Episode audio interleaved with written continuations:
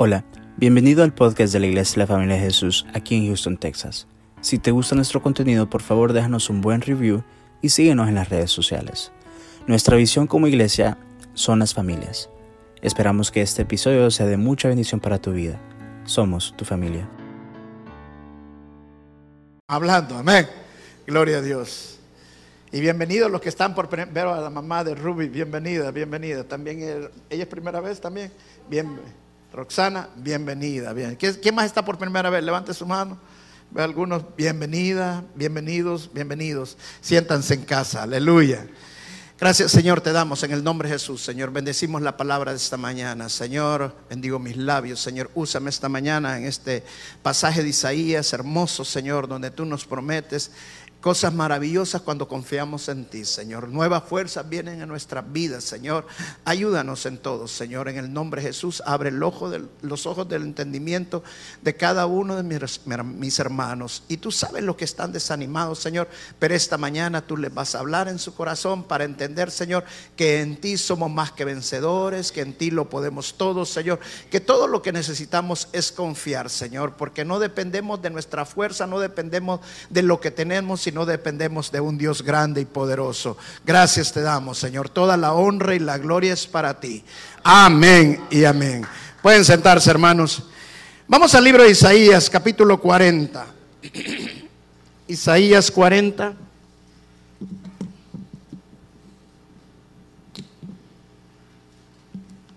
Vamos a ver el verso 29 y 31, al 31.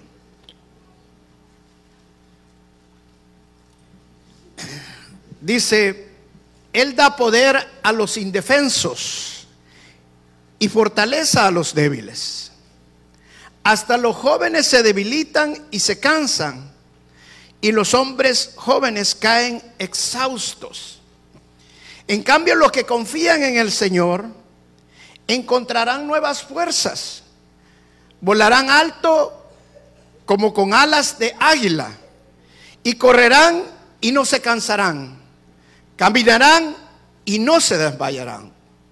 Mire qué hermosa promesa que nos da el Señor en el versículo 31. Y justamente en el 31 está, Él está hablando de cuando las personas quieren confiar en sus fuerzas, quieren confiar en sus capacidades. Y habla de los jóvenes. Y dice que hasta los jóvenes se cansan, que hasta los jóvenes caen exhaustos, dice la palabra. Eso significa que cuando quieres confiar de lo que tú eres, confiar de lo de otras personas, pero no realmente de Dios, vas a terminar cansado, vas a terminar desanimado, vas a terminar mal. Porque el mundo no conoce de Dios, pero nosotros sí conocemos de Dios. Y cuando nosotros conocemos de Dios, tenemos que entender que debemos depender del Señor.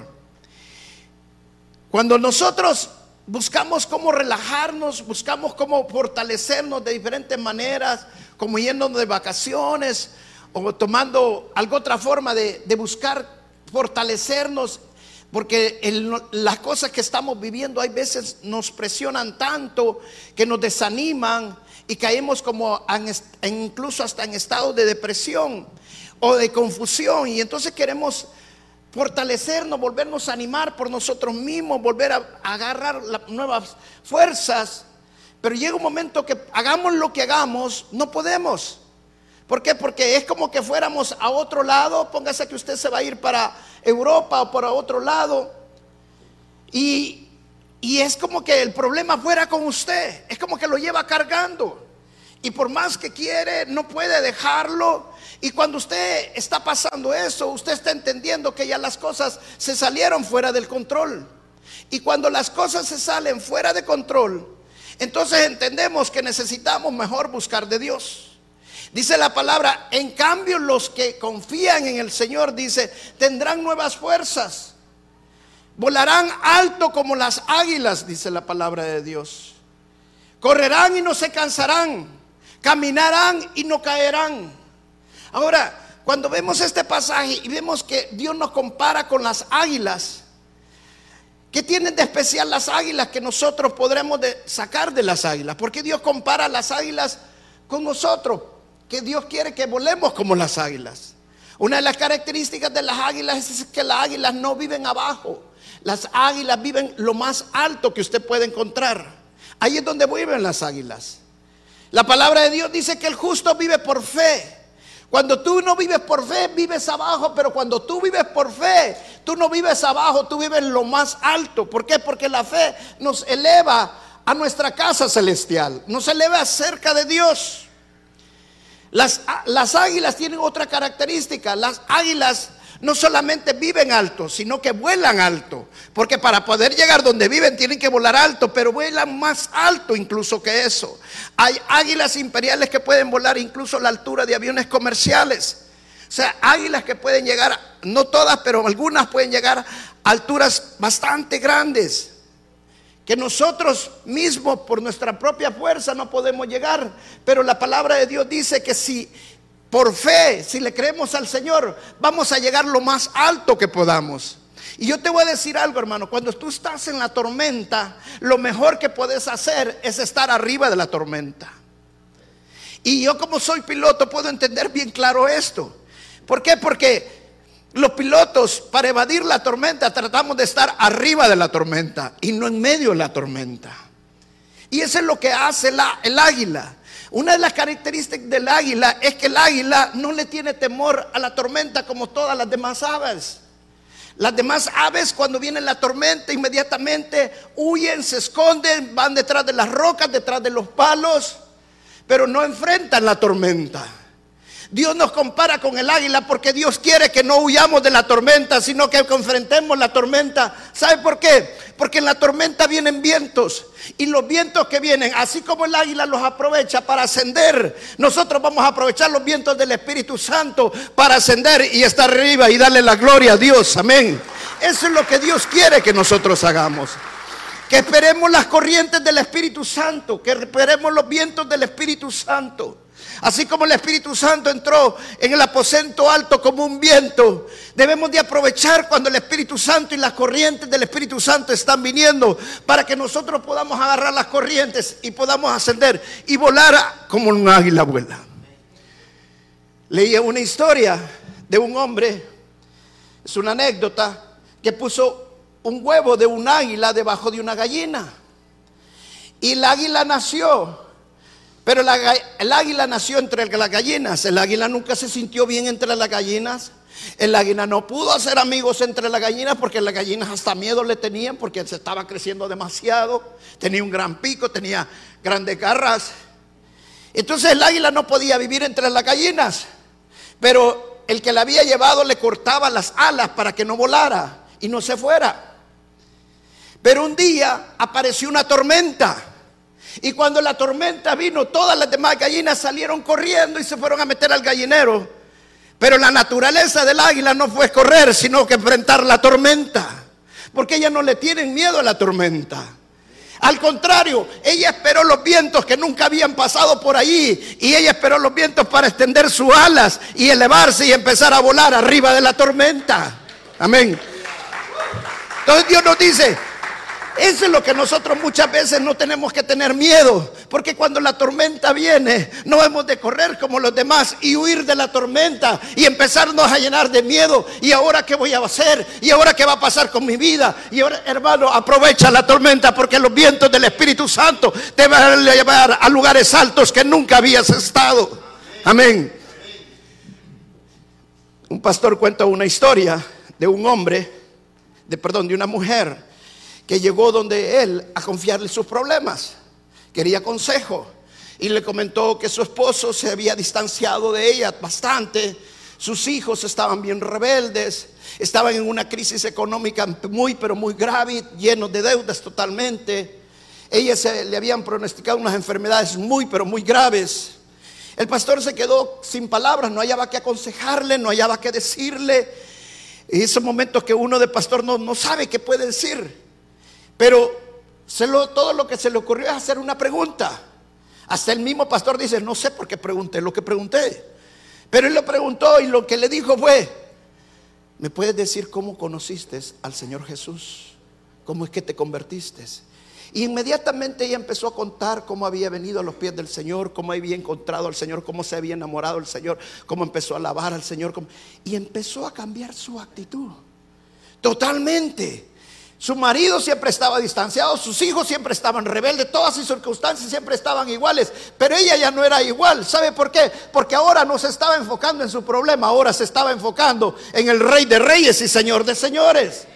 Eso es lo que la palabra nos está diciendo. Pero los que se confían en el Señor, ellos, dice, tendrán nuevas fuerzas. Es lo que el Señor está diciendo. No confíes, no, no pongas la mirada en los problemas, no pongas las miradas en las circunstancias, no confíes en tus fuerzas y no que empieza a confiar en mí. Adórame a mí. En el nombre de Jesús, cuando tú adoras al Señor y te enfocas en el Señor, las circunstancias cambian y son diferentes. Otra cualidad de las águilas es que las águilas hicieron un estudio unos estudiantes de la Universidad Purdue y encontraron que las águilas dentro de las aves es la única ave que es fiel en su matrimonio. Y no solamente eso, sino que es buen padre.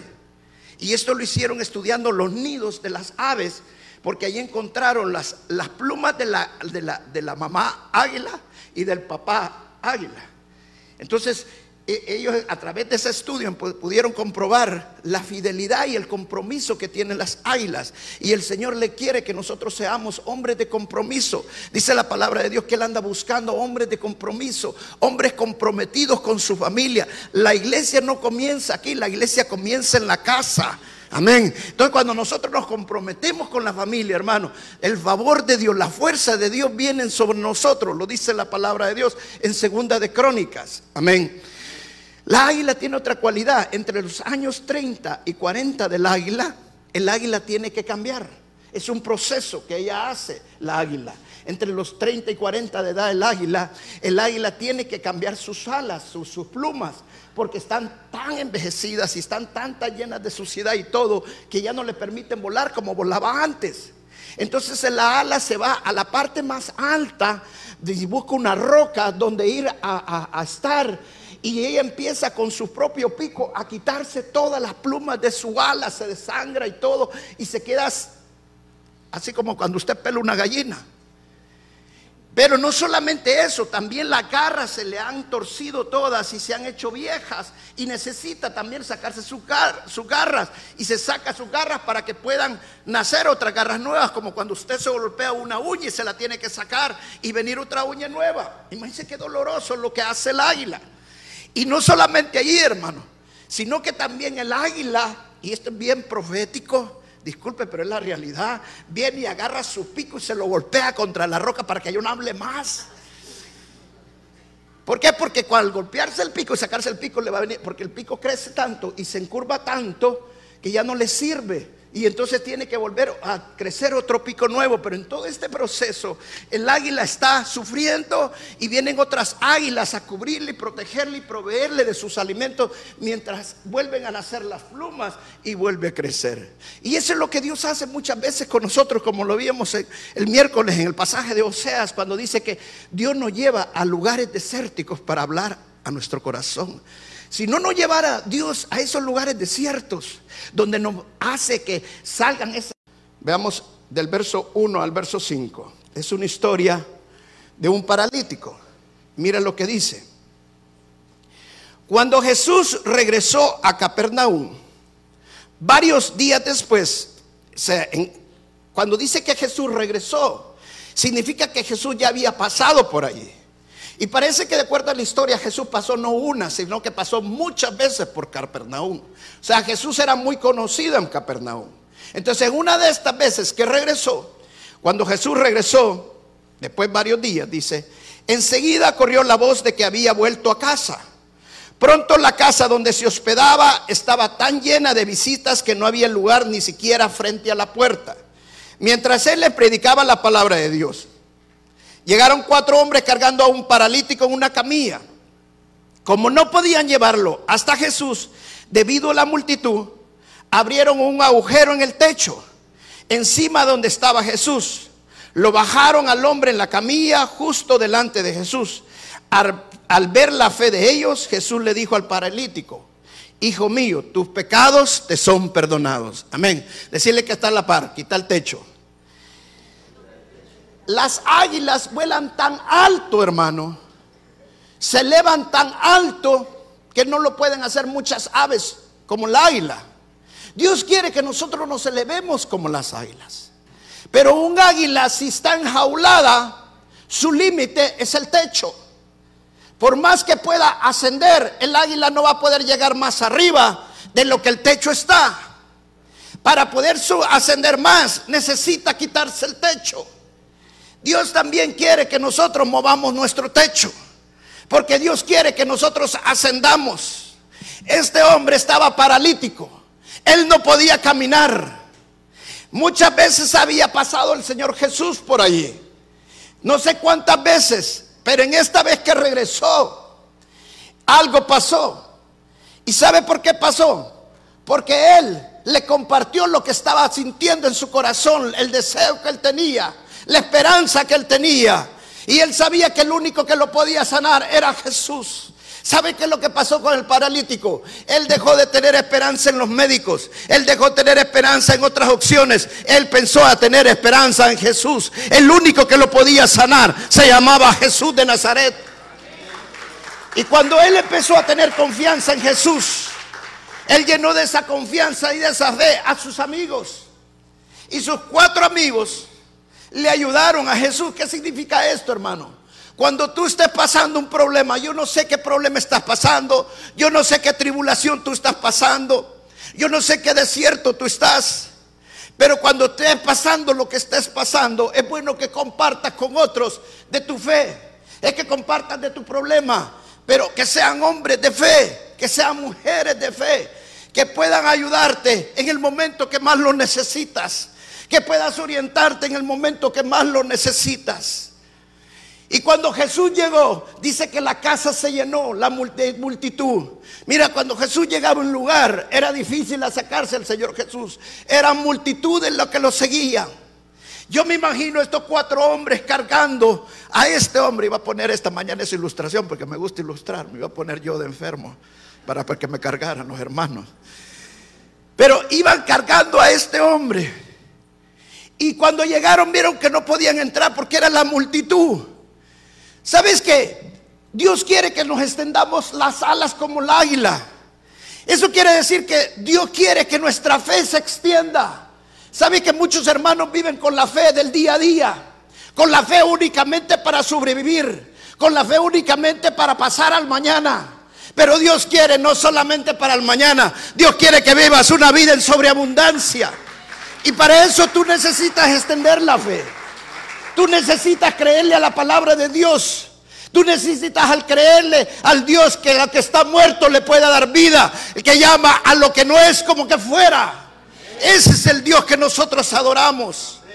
Así como la hermana cuando entró a la iglesia le dijo, yo le contesto después de la iglesia. La esperanza de la hermana era que después de la iglesia la señora iba a cambiar de opinión. Y la señora lo hizo. ¿Sabe por qué? Porque ella confió en el Dios que nosotros confiamos. Cuando nosotros confiamos en el Señor, entonces ni la multitud nos detiene. Pero ¿sabes por qué la multitud? Porque la multitud es la fortaleza que se levanta diciendo, tú no puedes.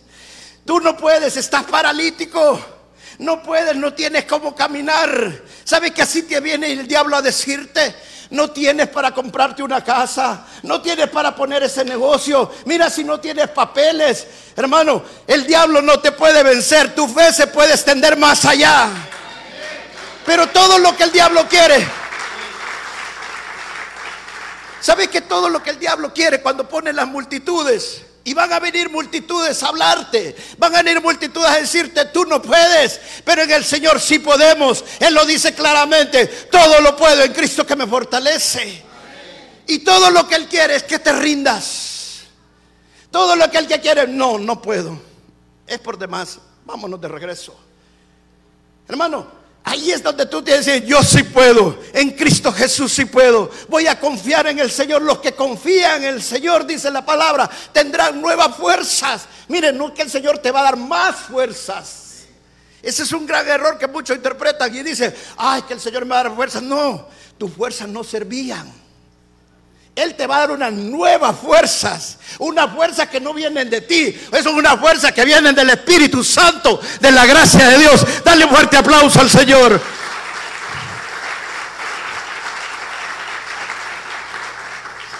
Siento una gran unción esta mañana. ¿Sabe por qué? Porque el Espíritu Santo esta mañana está poderoso. Amén. Gloria a Dios. Aleluya. El Espíritu Santo es el que te va a guiar. Pero tienes que estar cerca del Señor. Este hombre paralítico sabía que el único que le podía hacer el milagro era Jesús. Y tenía que estar en la presencia de Jesús. ¿Sabe que cuando nosotros tenemos un problema, hacemos una cosa, hacemos otra, manipulamos un montón de cosas hasta que terminamos cansados, porque en lugar de resolviendo el problema, más terminamos con revolviendo el problema, ¿sí o no? Hasta entonces nos damos cuenta,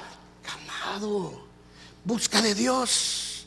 Hermano, en ese tiempo no tienes que huir, tienes que buscar de la presencia del Señor. Hay multitudes que no te dejan llegar a la presencia de Dios. Hay voces que no te dejan que tú oigas la voz de Dios. Hay voces que no quieren que tú llegues a la presencia de Dios. Pero es el momento de subir. ¿El subir para qué? Para quitar el techo. Mírense que estos cuatro hombres subieron a este paralítico por esa casa y lo subieron hasta el techo. Los cuatro llegaron arriba y los cuatro quitaron el techo. Mira qué tremendo, te lo voy a decir esta mañana y ponga atención. Dios va a hacer el milagro, Jesús va a hacer el milagro, pero no va a quitar el techo. ¿Quién tiene que quitar el techo? Nosotros. Por eso te estoy diciendo, dile al que está a la par, quita el techo. ¿Y sabe cuál es el techo, hermano? El techo es el que no nos deja volar. El techo es que, la visión de nosotros se ha cortado. El techo es que la visión de nosotros no la tenemos clara. El techo es el que no nos deja llegar donde tenemos que llegar. Y siempre estamos poniendo un techo. Si tan siquiera tuviera papeles, si tan siquiera tuviera esto, hermano, aquí no se trata de tener, aquí se trata de lo que hace falta. Y lo que hace falta, el Señor lo va a proveer. Amén. Porque ¿qué le dijo Dios a Moisés? ¿Qué tienes, Moisés? Una vara para Moisés no era nada, para Dios era mucho. Amén. O sea, con lo que tú tienes es más que suficiente. El problema no es lo que tenemos, el problema es lo que hace falta. Y lo que hace falta, el rey de reyes y señor de señores, el que lo va a proveer. Y este hombre llegó al, al, al techo Abrieron el techo, quitaron el techo y fue bajado hasta donde estaba el Señor Jesús. Tres cosas y no se te vaya a olvidar para que pueda volar. La primera, hermano, tu esperanza y tu única esperanza que va a resolver el problema es Jesús. Confiar en el Señor es tener la esperanza únicamente en Él. No es el pastor, no es el dinero, no es tu hermano, no es tu suegro, no es tu suegra, no es tu papá, no es tu mamá. El único que lo puede solucionar es Jesús. La segunda cosa que tienes que tener muy en cuenta, tienes que estar en la presencia del Señor para escuchar a Dios. Este hombre pudo haberle gritado a Jesús, Jesús, sáname, y lo hicieron por hecho varios hombres. Pero no era la circunstancia de este hombre porque Dios quería que él quitara su techo. Él estaba paralítico. Él decía, no puedo hacer esto. Hermano, el que estés paralítico no es una incapacidad. La incapacidad es que creas que no puedas hacer lo que Dios puede hacer en tu vida. Amén. Muchas veces nosotros decimos, es que no puedo porque no hablo inglés. Hermano, el no hablar inglés no es una incapacidad. Cuando tú confías en el Señor, hasta lenguas te va a hacer hablar el Señor. Amén. Depende del Señor. Dale la esperanza al Señor. El Señor te va a dar toda la esperanza que tú necesitas. Mientras hay esperanza, hay vida, dice el mundo. Yo te digo, mientras la esperanza está en Jesús, hay victoria. Dale la honra y la gloria al Señor. Y la tercera cosa que tienes que hacer es someterte a la soberanía de Dios. Cuando este hombre fue bajado hasta el lecho, hasta donde estaba Jesús, y estaba en la presencia del Señor Jesús. El Señor le dijo, tus pecados te son perdonados. Dice la historia que los que estaban allí empezaron a cavilar entre ellos. Y dijeron, ¿qué se cree este hombre que hasta los pecados perdona? Que se cree que es Dios. Y vino él y le preguntó, ¿qué es más fácil? Decirle a este hombre, tus pecados son perdonados. O toma tu lecho, levántate y anda. ¿Y qué hizo el hombre? Tomó el lecho, se levantó y anduvo. Hermano, cuando Dios te da una palabra, tú hazle caso a la palabra de Dios. Y yo te voy a decir una cosa, hermano, la palabra más segura es la palabra de Dios. Cuando alguien viene diciéndote algo, siempre confróntalo con la palabra de Dios. Y si no estás de acuerdo a la palabra de Dios, no le hagas caso. Hazle caso a la palabra de Dios. Amén. Dios guíate por la palabra de Él. La palabra de Él es nuestra guía, es nuestra brújula. Y nos va a guiar a través del Espíritu Santo, porque la palabra dice que el Espíritu Santo nos lleva a dónde? A toda verdad. O sea, siempre te va a llevar a la palabra de Dios. Entonces dejémonos llevar por la palabra de Dios que la, la, palabra es la más profecía más segura que nosotros tenemos. Cuando dice más segura es que no nos vamos a confundir, porque Dios no es Dios de confusión. Imagínate que tú tienes problema en tu matrimonio y viene por alguien y dice, mira, el Señor me dijo que ya tienes que dejar a ese hombre. Está sufriendo mucho, mejor déjalo y él te va a restaurar. ¿Qué le está diciendo con restaurar? Va a traer otro marido. Y eso es lo que la palabra de Dios dice. No, eso no es lo que la palabra de Dios dice. La palabra de Dios dice que nos mantengamos firmes, que ames a tu marido así como Dios amó a su iglesia, que ames a tu mujer así como Dios amó a su iglesia. Amén. Ahora, si la otra persona no quiere estar, pues gloria a Dios. Pero yo voy a hacer lo que la palabra de Dios dice. Yo voy a hacerle caso a la palabra de Dios. Yo me voy a someter a la soberanía de Dios. Es mejor confiar en Dios y no confiar en mis pensamientos. Es mejor confiar en Dios y no confiar en mis emociones. Muchas veces tomamos decisiones en base a nuestras emociones. Pero si tú honras a Dios, aunque la otra persona se vaya, aunque la otra persona te fuera, ya no es culpa tuya, no lo puedes tener tampoco amarrado. Pero tú no vas a hacer lo que el diablo quiere que tú hagas. Pero Dios te va a restaurar tu vida. ¿Cómo lo va a hacer? No sé. Va a hacer cosas buenas, cosas milagrosas. Ese es el Dios que nosotros adoramos. ¿Sabe por qué? Porque vas a correr y no te vas a cansar. Vas a caminar y no te vas a caer. ¿Por qué? Porque dependemos del Dios Todopoderoso. Aleluya. Vamos a segunda de Crónicas, capítulo 16, verso 9.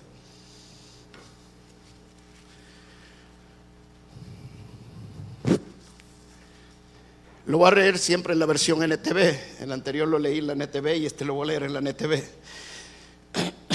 Me gusta que usen diferentes versiones. ¿Sabe que cuando usas, claro, aprobadas por las sociedades bíblicas americanas, cuando usas diferentes versiones puedes entender mejor los pasajes. El mismo pasaje leyendo en la Reina Valera 1960 te puede dar otra, otra opción, en la NBI otra opción, en la NTV, en la TLA, hoy hay tantas buenas. Incluso en inglés, si hablas inglés, puedes ocupar la mesa y varias buenas. Mire lo que dice 2 Crónicas 16:9. Los ojos del Señor recorren toda la tierra para fortalecer a los que tienen el corazón totalmente comprometido con Él. Hasta ahí vamos a llegar. La primera parte de este verso. Dice, los ojos del Señor recorren toda la tierra, hermano. No es que Dios se saca los ojos y empieza con los ojos a buscarte. No, Él nos habla antropomórficamente. ¿Por qué? Porque si nos dijera claramente cómo nos busca, cómo está su presencia, no lo pudiéramos entender. Porque si no entendemos el universo, ¿cómo vamos a entender a Dios? Pero para que nosotros entendamos cómo es la presencia de Dios, cuando dice que los ojos de Dios rondean toda la tierra, está hablando de la omnipresencia de Dios. Está hablando que Dios está en todas partes. O sea que tu problema ya lo conoce Dios porque Dios anda rondando la tierra. Lo que está pasando ya sabe Dios lo que está pasando. Dios no ignora lo que está pasando. Porque nosotros tenemos un Dios omnipresente. Pero no solamente eso, también es un Dios omnisciente, un Dios que todo lo sabe, un Dios que sabe que estás desanimado, un Dios que está, que está pasando una depresión. Pero el Señor te dice esta mañana, confía en mí porque te voy a dar nuevas fuerzas. Lo que tú estabas creyendo, lo que tú estabas dependiendo, en lugar de estarte llevando a un buen camino, te está llevando a desánimo. Y yo no te escogí para eso, hijo. Yo te escogí para que vivieras una vida en abundancia. Por algo morir en la cruz del Calvario, dice el Señor Jesús. Cuando el Señor recorre toda la tierra, anda buscando hombres comprometidos. Dice la versión, perdón, la, versión Reina Valera 1960, que anda buscando hombres fieles. ¿Sabe qué es fiel? Fiel es aquel que hace la voluntad de Dios y no la de Él. Fiel es aquel que trabaja para el reino de Dios, a pesar que trabaje en otras cosas. Fiel es aquel que se compromete con el reino del Señor. Dios anda buscando hombres y mujeres comprometidos para darle nuevas fuerzas, para darle alas como el águila, para que puedan volar alto, para que no estén en medio de la tormenta, sino que estén arriba de la tormenta. Cuando nosotros confiamos en el Señor, no importa la tormenta que estemos pasando, el Señor está viéndonos en medio de la tormenta. El Señor está en medio de la tormenta. El Señor está abajo, arriba, a todos lados de la tormenta. Tú puedes confiar en el Señor. Y si Él es conmigo, ¿quién contra mí? Todos pasamos momentos difíciles en la vida. En una ocasión, yo venía volando de Panamá. no, perdón, estábamos ya en el territorio de Salvador, no venía de Panamá. Y nos metimos a una tormenta fuertísima, pero muy fuerte. Y, que, y, eran unos aviones de la Segunda Guerra Mundial, imagínense. Y se nos metía el agua por todos lados, adentro de la cabina. Y nosotros volando y limpiando y limpiando los instrumentos y íbamos volando y todo. No ve nada para ningún lado. Y en el momento te empiezas a llenar de miedo te empiezas ahí, ¿qué va a pasar acá si se me arruinan los instrumentos o algo? Y empiezas a volar. Y sabe que una de las cosas que yo pensaba hoy cuando estaba preparando esta, dice, hay veces que la tormenta no solamente por fuera, sino como cuando vas en ese avión que yo iba, que la tormenta se empieza a meter por dentro, te empieza a mojar y tú ya no te sentís quieto. Uy, la tormenta ya se metió y la tormenta me va a acabar. Hermano, ahí es donde más necesitas confiar con el Señor, porque el Señor rondea toda la tierra y el Señor está contigo, Él no te va a abandonar. En medio de la tormenta, Él te va a sacar en medio de la tormenta. Ahí es donde Juan debe implorar la gloria de Dios. Amén. Dale un fuerte aplauso al Señor.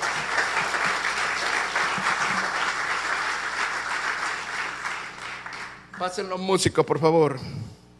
Esta mañana voy a hacer diferente la administración. Escúchame bien. Esta mañana vamos a ser bien diferente. Yo no voy a orar, no voy a imponer manos esta mañana. Quiero que hagas algo totalmente diferente. Quiero que pases al frente. Yo sé que puedes tener tribulaciones ahorita. Todos tenemos una u otra cosa que estamos cargando. Pero esta mañana, en medio de la tormenta, vas a venir a adorar al Señor. Quiero que lo adores con todo tu corazón. Que te enfoques en alabar al Rey de Reyes y Señor de Señores. Hazlo como que la tormenta ya se fue. Hazlo como que Dios está removiendo la tormenta. ¿Sabes qué va a pasar? Dios va a dar nuevas fuerzas a tu vida. Dios va a dar nueva visión a tu vida. Lo que tú pensabas que estaba muerto, Dios te va a decir esta mañana, yo puedo revivir, yo puedo darle vida a lo que estaba muerto. Porque yo llamo lo que no es como que fuera. Pero necesitas adorar a Dios con todo tu corazón. No dependa del pastor. Hoy tenemos cristianos que tienen un techo bien bajito. Yo creo que andan agachados. Y todo el tiempo vienen al pastor. Pastor, ¿puede orar por mí? Es que usted lo oye el Señor. O sea que el techo del pastor es más alto que el de ellos.